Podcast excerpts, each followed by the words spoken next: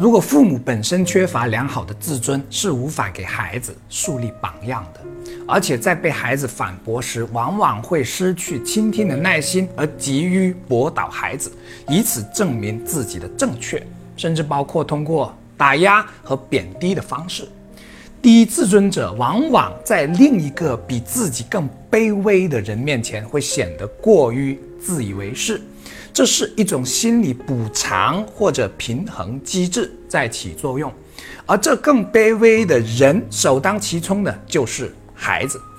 孩子来到这个世界上是很无助的，十几年如一日，需要靠父母抚养。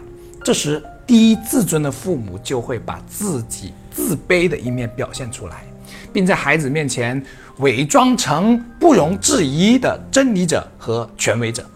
可在外面待人反而客客气气的，甚至显得有些卑微、讨好或者迎合。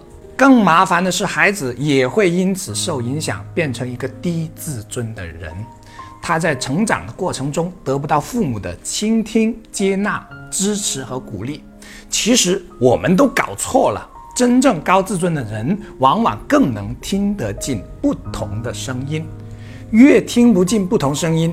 一被人反驳就跳起来，越是说明了自己的低自尊。如果我们能意识到这一点，便可以从倾听入手开始去改善。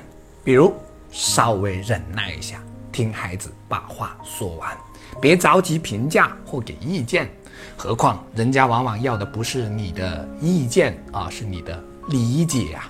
没错，从这个小细节做起，就可以走向真正的。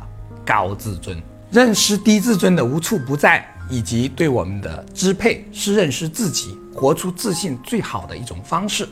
我酝酿三年的课程专栏《认识自卑，唤醒内在力量》，将于二零二四年一月下旬发布，敬请关注。